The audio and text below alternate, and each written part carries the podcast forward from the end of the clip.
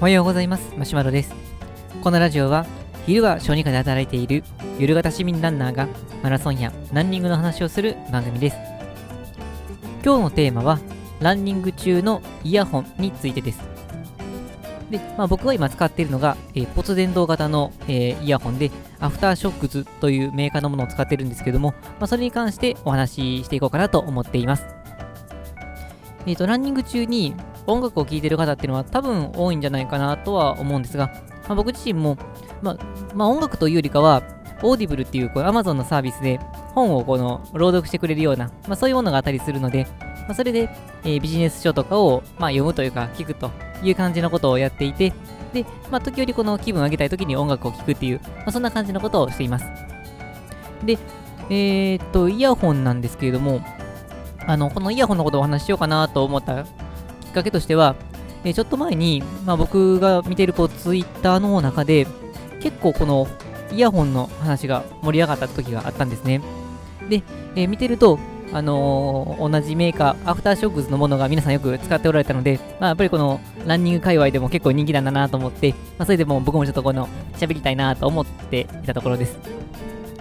で、えっ、ー、と、僕自身は、あのまあ、もともとは、あの、骨伝導イヤホンではなくて、前はあの、まあ、耳にスポッてはまるあのカナル型っていう、まあ、そういうものを使ってることが多かったんですね。で、えー、っと、まあ、左右独立しているものとか、まあ、ワイヤーで使っているものとか、まあ、いくつか試したんですけれども、独立しているタイプのものは、結構こう、あのー、取り外してから自分につけるまでが結構楽ちんだったりするので、サクッと走りたい時とか、あの、まあ、家の中でも、あの、サクッと音楽とかを聴きたいとか、いう時にはすごく便利だなとは思っていました。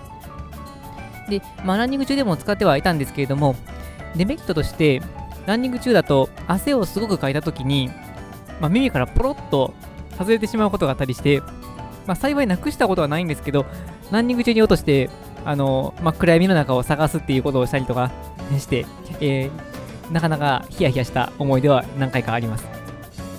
まあ、なのでメインとしては、ワイヤーで繋がっているタイプのもの、そういうので、えーとまあまあ、耳から落ちてもまあ、首にかけておけるっていうような、そんな感じのものを使っていることが多かったです。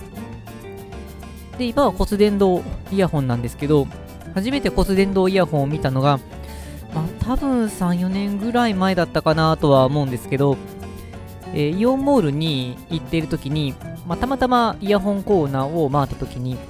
えー、その骨伝導イヤホンっていうのが売ってたんですね。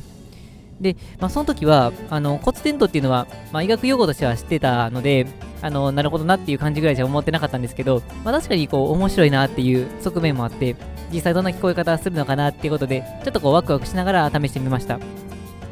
で、その時の骨伝導イヤホンっていうのは、多分ですけど、出始め、まあ、骨伝導イヤホンとしていろんなものが出始めたところだったんじゃないかなと思うんですが、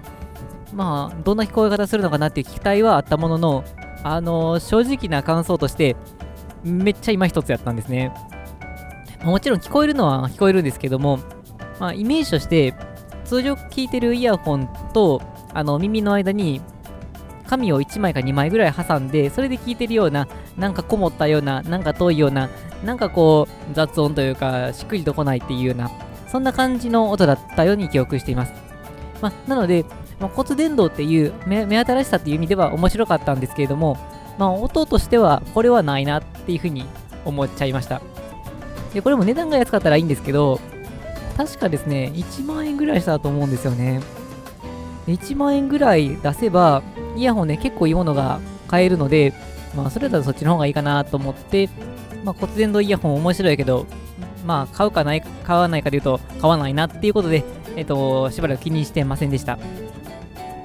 で、まあ、ところがですね、まあ、いろんなイヤホンを今も、まあ、試していた中で、えー、っと、まあ、ちょっと困ったことというか、なんとか改善したいなっていうことがいくつか出てきて、まあ、その一つが、周りの音が、えー、っと、まあ、この耳を完全に塞ぐタイプのものであると、聞こえなくなるということです。まあ、僕、夜に走ってることが多いんですが、まあ、そうすると、例えばこう耳を完全に塞いだ状態で走ってると、たまにこの他の人が走ってる音とか自転車とか、あの車の音とかが聞こえなくて、あのー、まあ、ぶつかりそうになるっていうことをがたまにあったんですね。まあ、幸いこの、まあ、事故になるようなことは一回もなくて、あのー、ま、問題はないとはいうものの、とはいってもやっぱりヒヤッとした思いがあるので、そこをなんとかしたいなと思ったところ、まあ、骨伝導イヤホンっていうのは、えーとま、耳をあの中にイヤホン入れるわけではなくて、まあ、耳の横にあるところの骨、これを振動させて聞こえるものなので、耳が開いている分、周りの音を聞こえやすいというメリットがあります。そういった意味では、ちょっと、まあ、あのまた考えてみてもいいのかなというふうに思いました。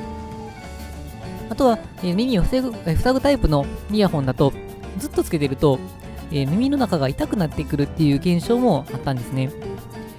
やっぱりこの走ってて汗をかいたりとかいうこともあって、ちょっと痒くなったりとか、まあそういうのがあったので、耳を完全に解放したような状況にしておきたいなっていうこともあって、それで改めて骨伝導イヤホンっていいのかなと思って調べ出しました。まあそれでいろいろ調べてみると、まあ、骨伝導のイヤホンも、まあもちろんいろんなメーカーから出てるんですけども、まあ大体このランニングっていう感じで絞っていくと、このアクターショックズっていうのを選んでる人は結構多いなっていう印象でした。で、ということもあって、アフターショックズを中心に、えー、と見ていくことにしていったんですけども、アフターショックズの中でも、まあ、確か、えーとまあ、3つぐらい種類があって、まあ、一番いいのはそれなりの値段しますし、まあ、普通のものは普通だしっていう感じだったんですけども、まあ、僕どっちかというとこうコスパを重視するタイプなので、まあ、安くてもよかったら安い方がいいなと思ってたんですけど、まあ、見てるとですね、やっぱりこういいのはいいので欲しくなるんですね。で、特にこのアクターショックスの中で見ていると、あの、気になったところとしては、この、やっぱりこの骨伝導イヤホンの特性として、耳から直接聞いてるわけではないので、どうしてもノイズが入ってきてしまうんですね。でそのノイズを低減する、まあ、技術が入ってるっていうのが一番上のグレードのもので、まあ、しかも軽量化していてっていうものがありました。で、うーん、これどうしようかなっていうのは結構悩みどころだったんですけど、まあ、さらに決め手になったのがですね、僕ある意味このイヤホンを選ぶときの基準として結構上位にあるのが、メガネと干渉しないかどうかなんですね。僕もメガネ、完全メガネユーザーなので、メガネと干渉すると、もうそもそもこうつける気をしなくなってしまうっていうことがあるので、メガネとの相性以下がとても大事なんですけれども、このアフターショックズの、えー、と製品っていうのは、まあ、見てると、メガネの干渉っていうのは基本的にないという書き方をしてたので、あ、これはいいなと思って、まあ、数週間ぐらい悩んだ末に結局購入しました。まあ、買ったのが、アフターショックズの多分エアロペックスって読むと思うんですけど、まあ、それの、えー、と青い色を選びました。でですね、これが変わってみたらなかなか衝撃的ですごかったんですね。まあ、なんというかこう、骨伝導なんですけれども、本当にイヤホンで直接こう耳にイヤホンつけて聞いてるようなぐらいかなりクリアだったんですね。だか思わずですね、この家、まあ、夜にあの届いたので、試しにつけてあの聞いてみた時に衝撃で、うわーってこう声を上げてしまったんですけど、そしたらですね、奥さんにこの変な目で見られるっていう まあ、それぐらいこの聞こえ方っていうのはかなりクリアで、びっくりするぐらい綺麗だったので、この骨伝導イヤホンはすごいなというふうに感じました。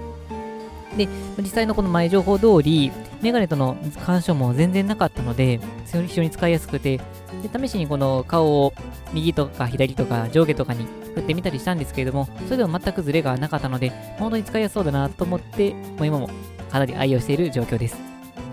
まあ、あえてデメリットを挙げるとすると、まあ、あの完全に慣れの問題ではあるんですが、骨伝導イヤホンの特徴として、骨にこの、まあ、イヤホンっていうの音を出す分、ここをまあ、多少押し付けて、それで音を響かせる、そんな感じになりますので、つけ始めの時っていうのは、まあ、少しつけた後に、なんとなくこの頭が締め付けられるような、そんな感じで、ちょっとだけ頭痛がしたりしたんですけども、まあ、これは完全に慣れの問題だったので、あの今は全く問題なく使うことができています。まあ、ということでですね、あの今は骨伝導イヤホンのアフターショックスを使ってかなりあの快適にランニングができているようになっています。で、まあ、もしですね、この、えっ、と、まあ、ランニングでイヤホンを持っている、もしくは今から買おうと思っているっていう人の中で、えっ、と、まあ、買い替えたいなとか、新しく買いたいなと思っている方で、骨伝導イヤホンどうかなと思われている方は、このハグターショックスっていうのは、一度このチェックしてみていただいてもいいのかなと思います。あとはその、まあ、音が、おそらくまあ、耳に直接、あの、かける方が、音はいいとは思うんですけども、僕の個人的な考えとしては、ランニング中っていうのは、あまりこの細かく音を聞き取れるわけではないので、であれば、どちらかというと、扱いやすさとか、あのー、そっちの、まあ、安全性とか、そっちの方を重視するのがいいのかなとは思いますので、まあ、あのその辺を気になるなと思った方は、一度アフターショックス、あの、見てみてください。もし、あの買っていただいたら僕とお揃いかもしれません。まあ、嬉しいかどうかわかんないですけど。というわけで、えーと、今回は、えーと、ポステンドイヤホンのアフターショックズについて、えー、紹介させていただきました。このラジオでは、このようなランニングに役立つかもしれない、そんな情報を日々配信しています。また、僕自身はブログや Twitter などもしていますので、えー、気になった方は概要欄の URL をチェックしていただけると嬉しいです。えー、それでは、えー、今日もイヤホン、アフターショック増してランニング楽しんでいきたいと思います。それでは、さようなら。